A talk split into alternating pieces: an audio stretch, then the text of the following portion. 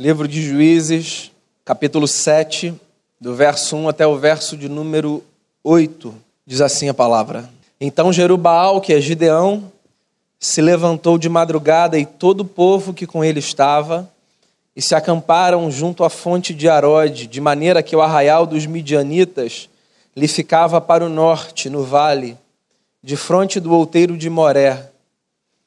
Disse o Senhor a Gideão: É demais o povo que está contigo para eu entregar os midianitas nas suas mãos. Israel poderia se gloriar contra mim, dizendo: A minha própria mão me livrou. Apregou, pois, aos ouvidos do povo, dizendo: Quem for tímido e medroso, volta-te, volte e retire-se da região montanhosa de Gileade. Então voltaram do povo vinte e dois mil e dez mil ficaram. Disse mais o Senhor a Gideão: Ainda há povo demais, faze-os descer às águas, e ali os provarei. Aquele de quem eu te disser, este irá contigo, esse contigo irá. Porém, todo aquele de quem eu te disser, este não irá contigo, esse não irá. Fez Gideão descer os às águas.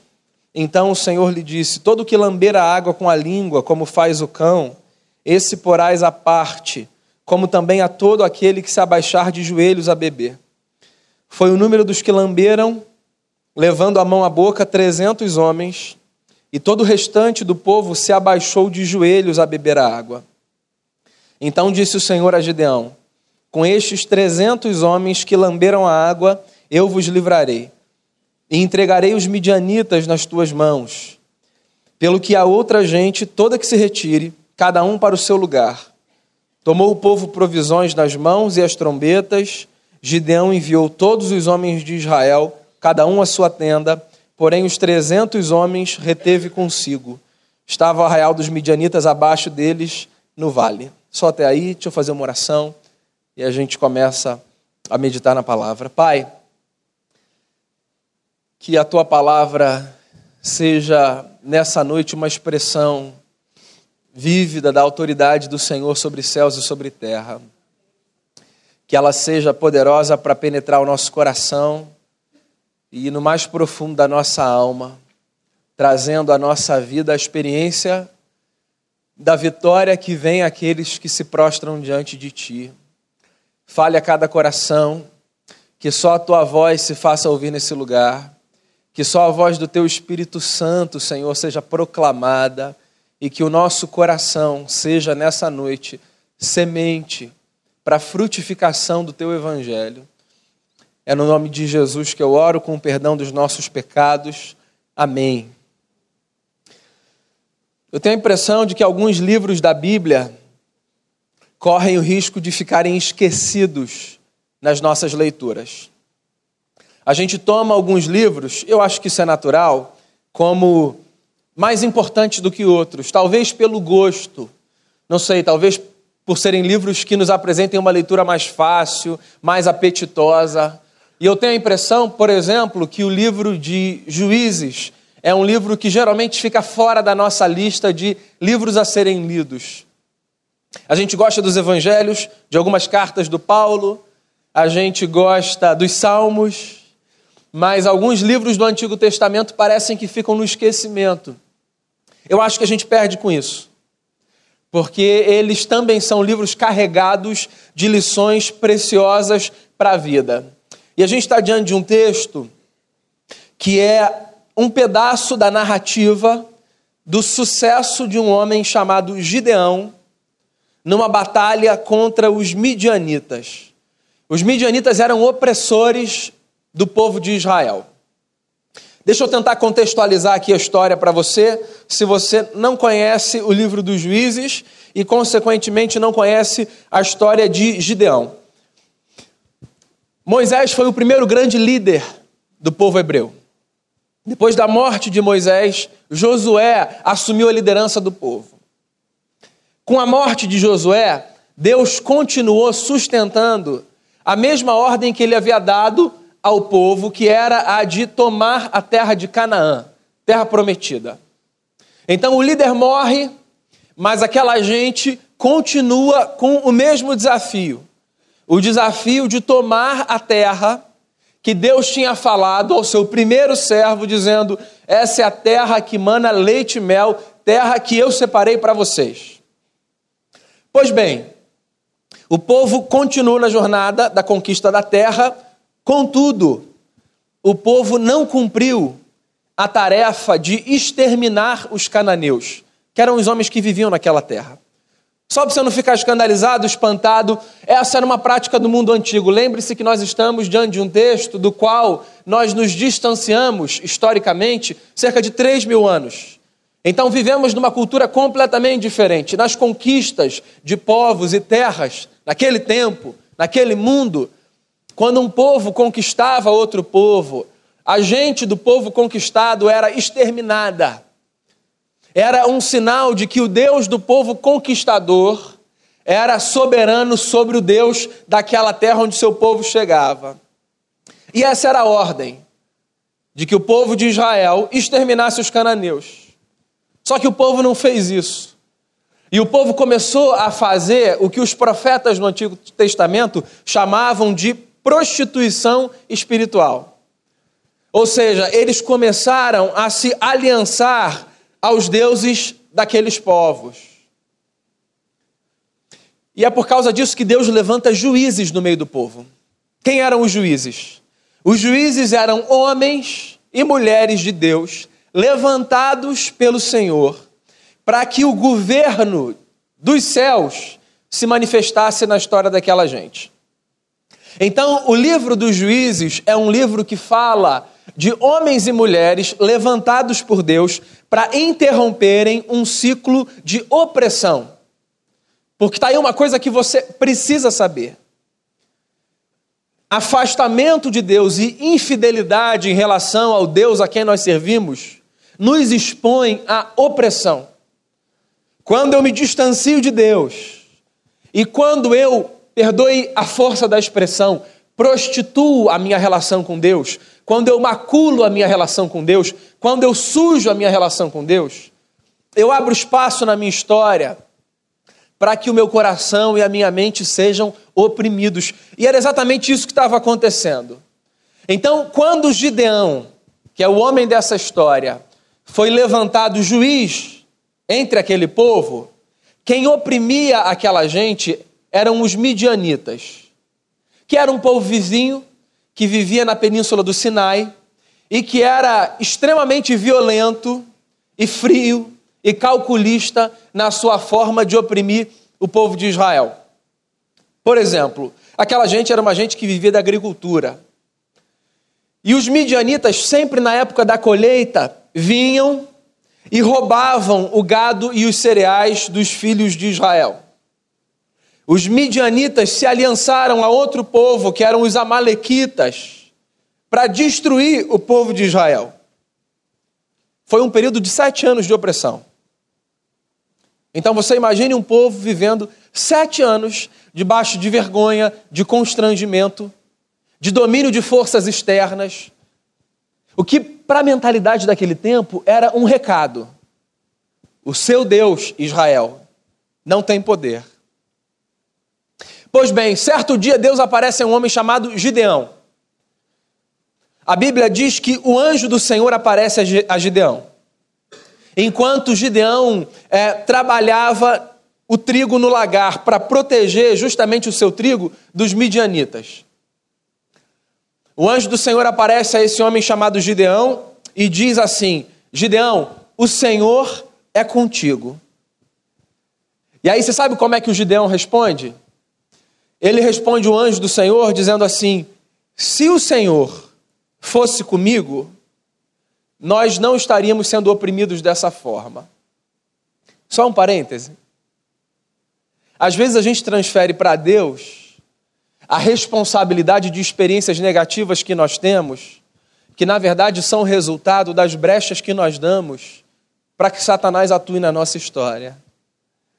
E a leitura que a gente faz é: Deus, onde é que o Senhor está? Que não age, que não protege, que não faz isso ou não faz aquilo. Quando, na verdade, muitas vezes, as experiências trágicas pelas quais nós passamos são resultado de escolhas nossas equivocadas, tortas, que nos afastam do eterno. Então Gideão recebe uma visita com uma boa notícia: o Senhor é com você, porque Deus é com a gente mesmo, quer a gente queira, quer não. Deus é pela gente, sim, quer a gente queira, quer não.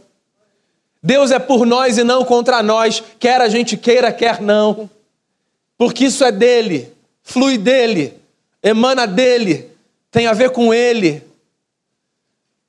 Então o recado do anjo do Senhor a mim e a você sempre será: Deus é contigo. Sempre será. A voz dos céus ao meu coração e ao seu coração sempre será: Deus é com você. Nós não somos gente que precisa sofrer por desamparo, por abandono, por solidão. Porque existe um Deus que, na figura do seu filho Jesus, nos disse: Eu estou com vocês todos os dias até a consumação dos séculos. Mas a gente lê o que a gente quer ler, né? Deus é comigo. Olha o que eu estou passando. Deus é comigo. Olha como é que está a minha família. Deus é comigo. Olha a experiência que eu estou tendo. Não leia a presença de Deus a partir das circunstâncias. Leia a presença de Deus a partir da voz do Eterno que sussurra no coração, dizendo: Você é meu e eu te amo, e contigo eu estarei todos os dias da tua vida. Bem, o Gideão, que num primeiro momento fica resistente à voz do anjo do Senhor, não consegue entender o recado por uma razão cultural. Naquele tempo, Deus era com os fortes e com os poderosos. E você sabe quem era o Gideão? O Gideão era o filho menor da família mais pobre da tribo de Manassés. É por isso que quando ele ouve o anjo do Senhor dizendo Deus é contigo, ele diz assim: não, tem alguma coisa errada. Comigo não. Deus é com quem está prosperando. Deus é com quem está crescendo. Deus é com quem está ganhando grana. Deus é com quem está firme no emprego. Deus é com essa gente que está bem, que sorri. Comigo não. Eu sou pobre, eu sou o mais moço da minha casa. A cultura daquele tempo fazia aquela gente enxergar Deus como aquele que estava do lado dos fortes e dos poderosos e aquele que numa família se manifestava na vida do filho mais velho.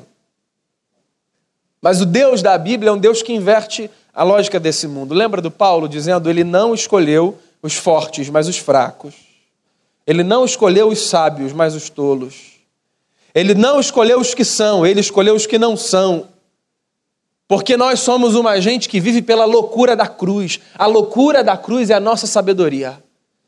E o que é a loucura da cruz? A loucura da cruz é a loucura de acreditar que um homem crucificado é a expressão da libertação de Deus por um povo. Um homem crucificado, levado para o madeiro, tomou sobre si os meus pecados e os seus, nos livrou de todo cativeiro, do que quer que nos aprisione, nos deu vida, para mostrar para a gente que Deus se aproxima de mim e de você, não pelo que a gente tem no bolso, não pela casa que a gente constrói, mas pela disposição do, nosso, do seu coração de nos amar. Sim, Gideão, o mais pobre, o filho mais moço, e ainda assim amado e levantado pelo Eterno como libertador. Então saiba de uma coisa: se você se percebe como alguém incapaz de ser instrumento nas mãos de Deus, lembre-se, Deus subverte a ordem desse mundo. E não depende de nenhuma força que haja em você para fazer com que através da sua vida o rio da tua graça, da sua graça flua em muitos corações. Essa palavra começa a aquecer o coração do Gideão. E ele começa a gostar desse negócio.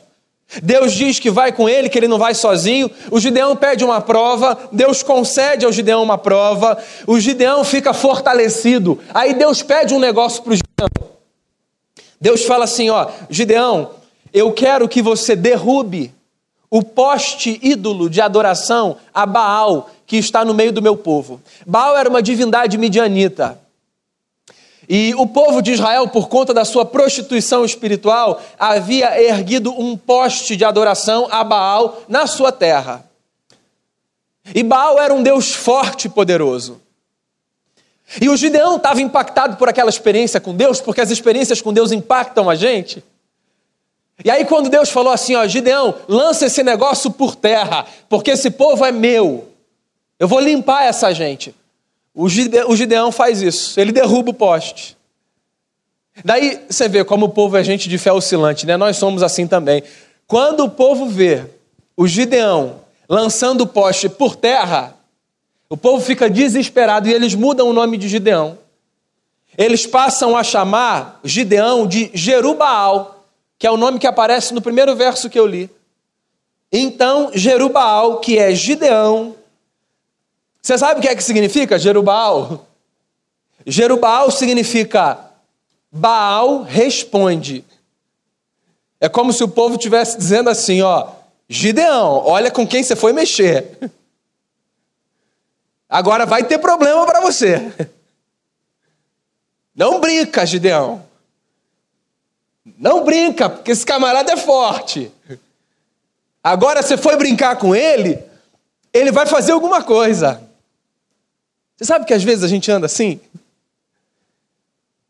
Eu acho que é o coração distante de Deus que faz com que a gente subestime o poder do Espírito Santo na nossa vida.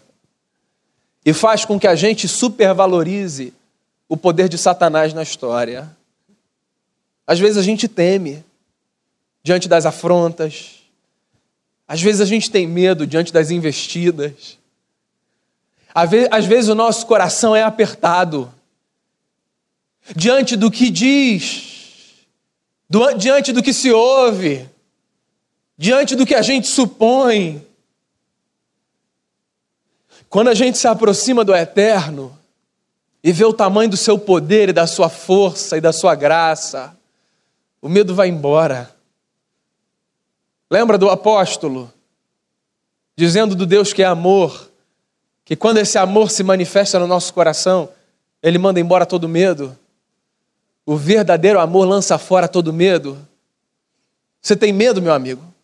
Se aproxima de Deus. Os teus inimigos parecem grandes demais. As circunstâncias te parecem assustadoras. Os dilemas te fazem chorar. Se aproxima do eterno. Deus é poderoso. Não permita que a projeção das forças malignas te faça perder de perspectiva a grandeza daquele que te acolhe nos braços. Deus é grande, Deus é grande, Deus é poderoso, Deus te protege, Deus te guarda. Santo é o nome do Senhor, o guarda de Israel. Mas se está todo mundo com medo, às vezes a gente vai lá, será que eu estou errado? O povo está todo com medo. Aí o Gideão, que estava com força, ficou amedrontado. Que parece que esse negócio pega, né? Medo pega mais do que coragem, já viu? A gente tem que lutar contra isso. Que a nossa coragem pegue. Que a nossa força pegue. Que a nossa esperança pegue. Que contagie. Que a tua força dê força para o teu irmão no dia que ele estiver fraco. E que a força do teu irmão seja a tua força no dia que você estiver fraco. Que a gente não perpetue esse ciclo de medo esse ciclo que nos coloca reféns das forças malignas que se levantam, das prisões, das cadeias. Mas que antes, pelo contrário, os nossos joelhos dobrados e a nossa confiança no eterno nos faça lembrar, nós podemos erguer os nossos olhos ao monte de onde vem o nosso socorro. O nosso socorro vem do Senhor que fez os céus e a terra. Ele nos guarda, ele guarda a nossa saída, ele guarda a nossa entrada desde agora e para sempre. O Senhor é contigo. O Senhor é contigo. Eu não sei como é que está o coração do Gideão. Ele fala assim: Senhor, eu vou.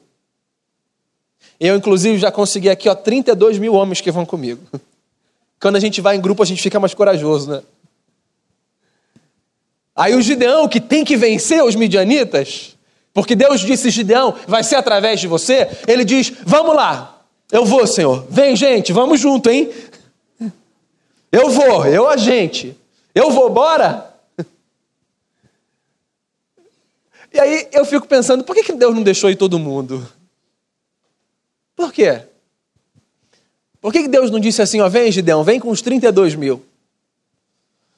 Eu tenho um palpite, tá? Eu acho que no meio da multidão a gente se esconde. Acho que no meio da multidão a gente às vezes não cresce. Eu acho que às vezes no meio da multidão a gente encontra alguém maior e fica ali, ó, vai lá, cara, eu vou, hein, vai. Vai você. Eu vou, segurando no braço do outro. Aí Deus fala assim para o Gideão: tem muita gente, Gideão. Tem muita gente.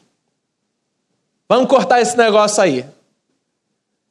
Porque ó, tem mais da metade que se eu fizer bu, vai sair correndo. E aí Deus diz assim, ó, Gideão, diga a esse povo que os temerosos e os covardes podem ir para casa. Todo mundo liberado. Eram 32 mil. O número caiu para 10 mil. 10 mil, ficaram 10 mil. Na primeira leva, no primeiro corte, primeira peneira, 22 mil voltaram para casa. Eu não sei como é que estava o coração do Gideão. Não, 10 mil ainda é um número, vamos lá. Estamos prontos, Senhor. Vamos lá conquistar essa terra, vamos vencer, acabar com esse ciclo de domínio, de opressão. Vamos vencer esse negócio. E aí Deus fala para o Gideão assim: Gideão ainda não está lá. Ainda dá para se esconder. Ainda tem gente demais aí. Gente ainda pode cortar esse negócio. Inclusive eu vou fazer o seguinte, Gideão, não fala nada para ninguém agora não. Só leva essa gente para beber água. E aí você vê como essa gente vai beber água. E você vai ver que vão beber água de duas formas diferentes. Separa esses dois grupos. Dos 10 mil, 300 beberam de um jeito e 9.700 beberam de outro. Eu fico imaginando o Gideão olhando e falando: ai, se eu me bota nesse grupo de 9.700. 300 já é ruim, Senhor. 300 já fica difícil. 300 já não dá para estufar o peito. De 32 mil para 300. Aí o Senhor fala para o Gideão assim: ó, Gideão, tá vendo os 300, meu filho? É com essa gente que você vai. Esse é o povo que vai lutar com você. Pensa numa dimensão de exército, de povo contra povo. O que é um exército de 300 homens? Representando um povo. Me diga, num grupo de 32 mil, o que é um exército de 300 homens? É uma gente que está pronta para ser jantada pelo inimigo. Eu me lembro de um vídeo, logo no início do Porta dos Fundos, que era a simulação de uma batalha na Escócia, me marcou. E era basicamente o personagem que o Gregório do Viver fazia, com a cara toda pintada, dizendo assim: daqui a pouco começa aí a luta. Mas e, e o pessoal? Não, o pessoal está vindo aí, fica tranquilo que o pessoal está vindo. Mas é que do lado de lá tem uns 10 mil, né? É, não, mas fica tranquilo, que também não é assim, né? Isso aí é rapidinho, a gente vai lá, luta e vai embora. E, e, e era uma, uma sátira, assim, do medo que toma conta do nosso coração quando a gente supõe que o nosso inimigo é muito grande para a gente enfrentar, né? Sim, o nosso inimigo muitas vezes se revela muito grande. Mas não tem absolutamente nada que seja maior do que o poder do Deus que está do nosso lado. Do nosso lado. Caminhando com a gente. Sustentando a gente nas suas mãos. Abraçando, pegando a gente no colo. Você nunca caminha sozinho. E por mais clichê que essa frase pareça, lembre-se de uma coisa: sozinho com o eterno você é maioria. Tem a ver com o número. Lembra de Jesus diante do Gadareno? Qual é o teu nome? Meu nome é Legião. Legião era uma unidade romana que indicava a presença de dois mil soldados. O que aquele homem que expressava a voz de demônios, dizia é: somos tantos, somos milhares, Não sabemos mais quantos somos. Mas quando a gente está falando do Jesus de Nazaré que venceu a morte, basta um, ele, o único, o insubstituível, o poderoso, o grandioso, que faz cair por terra a força de qualquer inimigo que se levanta contra os seus filhos. Gideão foi com os 300 homens. E foi com os 300 homens que ele viu o exército dos midianitas cair aos pés do exército do Deus de Israel.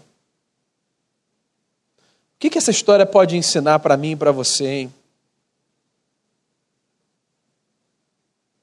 Que lições a gente tira para a nossa vida? Queria que você se lembrasse, em primeiro lugar, que a vida com Deus é muito séria e que infidelidade ao Deus com quem nós fizemos uma aliança sempre nos joga em contextos de opressão. Seja fiel ao seu Deus. Seja santo. Busque a Deus. Viva a vida mais bonita que você puder. Não macule a sua relação com o eterno. Você é dele. Viva a história mais bela que você puder viver. Honre a Cristo com as tuas palavras, com o teu proceder, com o teu olhar, com as tuas ações. Que outra lição esse texto pode trazer ao meu coração e ao seu coração? Lembre-se, a falta de intimidade com Deus, quase que sempre, quase sempre, nos leva a uma visão diminuída do nosso Senhor e a uma visão aumentada dos nossos inimigos. Ninguém, a gente canta isso às vezes, ninguém é como nosso Deus. Não permita que a visão dos teus inimigos seja ampliada, potencializada, e que a percepção de quem Deus é na tua história seja diminuída. Não há nada que você não possa enfrentar, enfrentar na história, indo na força do Senhor. E por último, guarde no seu coração o seguinte: não tente se esconder em ninguém, nem garantir com as suas mãos o que Deus deseja fazer pela força do seu poder. Às vezes Deus tira a multidão e expõe diante de nós a nossa própria fraqueza, só para nos lembrar que não é pela gente, é por quem Ele é. Quando você se sentir sozinho, quando você pensar assim, ó, eu queria que tivesse mais gente aqui comigo. Quando você pensar, eu queria que o exército fosse maior para me dar um pouco mais de confiança. Lembre-se, não tem a ver com o tamanho do exército. Tem a ver com a dependência do Senhor. A gente não luta a nossa força. A gente luta na força do Senhor. E é com Ele e é por Ele que nós veremos os nossos inimigos caírem um a um diante dos nossos pés. Tudo aquilo que nos oprime, tudo aquilo que nos aprisiona, tudo aquilo que nos amedronta. Lembre-se, ninguém é como o nosso Deus. Deus é com você. Feche seus olhos. Eu queria orar com você. Queria orar por você. Eu queria encorajar você a colocar diante do Senhor tudo aquilo que tem refreado você de caminhar. Queria encorajar você a colocar diante do Senhor tudo aquilo que parece ser um obstáculo intransponível na sua vida. Não há nada que a gente não possa enfrentar pela força do Senhor. Não depende de você depende do Senhor.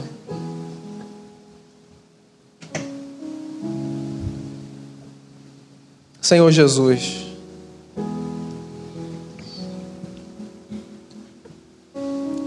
os nossos inimigos tantas vezes nos parecem grandes demais. Medos, angústias, pecados, situações, sofismas, demônios, tudo aquilo que nos atormenta parece ganhar aos nossos olhos um tamanho descomunal. Livre-nos da tragédia de tirarmos os nossos olhos do Senhor. Queremos os nossos olhos fitos em Ti, porque é na força do Senhor que nós lutaremos as nossas lutas. Livre-nos, Senhor, de nos escondermos, de fugirmos. Que as nossas lutas sejam enfrentadas pelo poder que há no nome de Cristo. Que a nossa experiência com o Senhor e com a palavra do Senhor e com o Evangelho do Senhor seja uma experiência de libertação, de superação dos nossos obstáculos. É por causa do Cristo e não de nós que nós podemos dizer: onde está a morte, a tua vitória? É por causa de Cristo e não de nós que nós podemos dizer: os nossos pecados foram perdoados. É por causa de Cristo e não de nós que nós podemos festejar o escrito de dívida que havia contra nós foi rasgado. Nós somos essa gente que caminha pela graça e pela misericórdia de Jesus. Gente que sabe que de nada serve bater no peito, porque cada vitória nossa é uma expressão da tua bondade.